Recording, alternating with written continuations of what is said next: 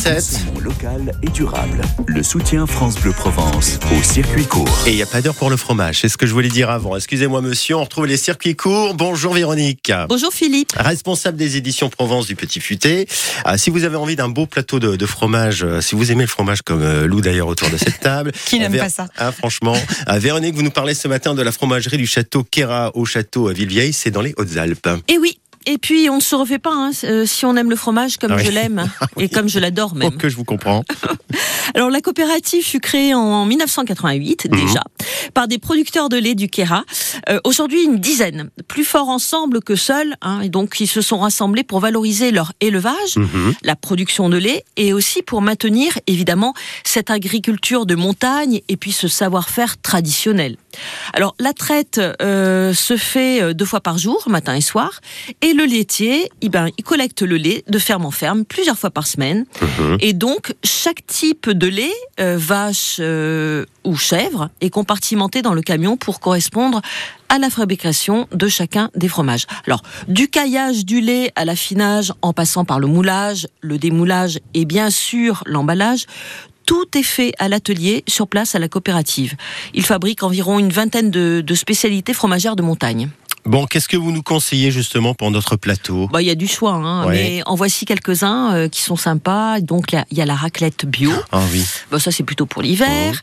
La tome des chalets, c'est une meule qui Mmh. ressemble au gruyère en goût. Miam.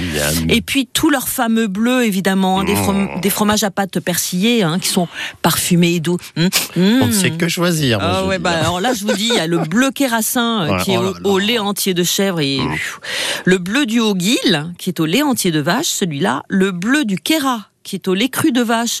Et il a été plusieurs fois médaillé d'argent au concours agricole. Mhm. Et puis il y a aussi le bleu de Saint-Véran en bio. Alors Saint-Véran, dont je rappelle que c'est la plus haute commune habitée d'Europe à 2042 mètres d'altitude. Faites bien de le rappeler, on est au cœur du parc naturel régional du Kera et c'est l'occasion aussi d'une jolie balade. Tiens, ce week-end, la fromagerie est ouverte euh, samedi jusqu'à 19h, c'est ça? Oui, et la fromagerie euh, se visite aussi. Alors, il faut un minimum de 5 personnes et c'est sur réservation. Ouais. La fromagerie de C'est à la Gourgue, euh, donc à Château-Villevieille, dans le 05. Merci Véronique, je vous souhaite un très très bon week-end. Moi aussi, on se retrouve euh, lundi Je pense que je vais vous croiser à la montagne. Oui, on va se faire un petit plateau. Circuit court avec les halles de producteurs de la métropole ex-Marseille-Provence à Marseille-la-Barrasse et plan de campagne. Plus d'infos sur ampmétropole.fr. Décidément. Belle journée. Il est 8h, c'est France Bleu Provence, votre radio.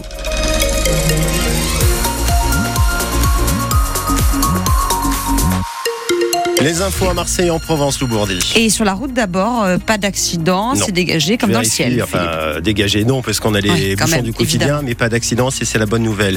Dégager le ciel de Provence, je confirme. Du bleu, euh, pas de nuages, mais Mistral, hein, 75 km/h du Rhône au Calanque, nous dit Météo France pour aujourd'hui. Alors, les températures plus respirables par rapport à hier, on s'est quand même réveillé dans la semaine avec 27 degrés à Marseille. Là, ce matin, c'est 20 degrés. C'est mieux. 20 degrés au lever du jour. C'est mieux. 22 à Toulon et 18 à Aix ce matin. Cet après-midi, 31 pour euh, Marseille. 34 degrés à Toulon, on est sur le bord de mer. 34 degrés. 32 sur le cours Mirabeau à Aix-en-Provence. Température similaire pour le week-end, mais des vents qui resteront faibles, nous dit Météo France. Et grosse émotion euh, à Marseille encore ce matin après la mort d'un adolescent de 16 ans électrocuté euh, dans son bain avec un téléphone. Eh oui, ça s'est passé avant-hier soir, quartier du Merlan, c'est dans le 14e arrondissement. Le jeune aurait tenté de recharger son portable alors qu'il était dans sa baignoire. C'est sa mère qui l'a retrouvé inanimé. Euh, Des traces de brûlures sur le poignet, mais aussi sur le torse.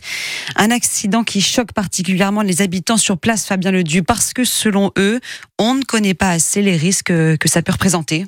Oui, selon Sabrina, maman de trois enfants au Merlan, beaucoup d'ados prennent la douche ou le bain, leur téléphone en train de charger sur secteur. Il y a plein de jeunes qui le font, mettre euh, le téléphone dans la douche, dans le, dans le bain. Branché parce qu'ils n'ont pas de batterie, ils écoutent la musique, ils regardent un film. Des jeunes qui n'ont pas toujours conscience du danger électrique dans leur salle de bain. Ouais, ça arrive, mais la plupart on met la musique et on pose le téléphone un peu loin. Je pense qu'on nous a prévenus, mais c'est nous qui sommes, qui sommes négligents. Je dis c'est bon, ça va pas m'arriver quand même. Ce drame rappelle celui de Tiffaine, 15 ans, électrocuté dans son bain rue Paradis en 2020. Celui de Camélia, 10 ans, foudroyé dans sa baignoire à Vitrolles en décembre 2019.